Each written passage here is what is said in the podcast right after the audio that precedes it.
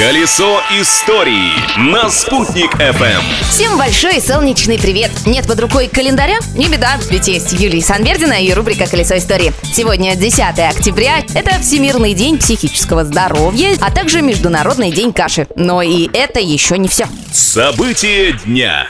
Случилось это совсем недавно, 10 октября 2007 года. В этот день в Уфе, в доме на улице Карла Маркса 6, к слову, в старинном особняке уфимской купчихи Поносовой Мало, был открыт музей археологии и этнографии Уфимского научного центра Российской академии наук. Естественно, история музея началась многим ранее. Он возник еще в 1970-е годы в результате археологических и этнографических изысканий на Южном Урале и изначально базировался на улице Аксакова.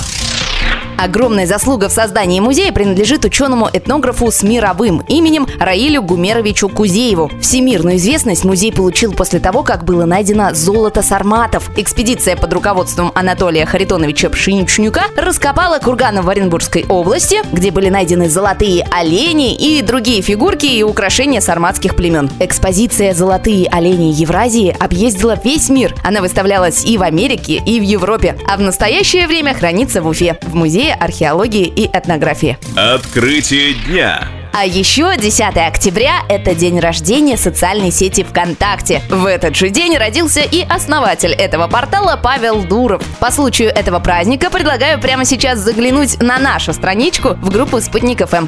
Изобретение дня. 10 октября 1865 года был запатентован бильярдный шар. Естественно, их делали и раньше. Изначально из слоновой кости. Причем из одного бивня индийского слона можно было изготовить только 4-5 шаров. Поэтому, когда бильярд превратился из развлечения в настоящий спорт, одна из фирм по производству инвентаря для этой игры предложила 10 тысяч долларов тому, кто придумает альтернативу слоновой кости. Тогда химик и изобретатель из Иллинойса Джон Уэсли Хайет 10 октября 1865 года запатентовал бильярдный шар из нитрата целлюлозы. Но он не соответствовал требованиям конкурса, и 10 тысяч зеленых изобретатель не получил. А потом кто-то еще и слух пустил, что такие шары взрываются, и Хайет потерпел полное фиаско и занялся изготовлением зубных протезов.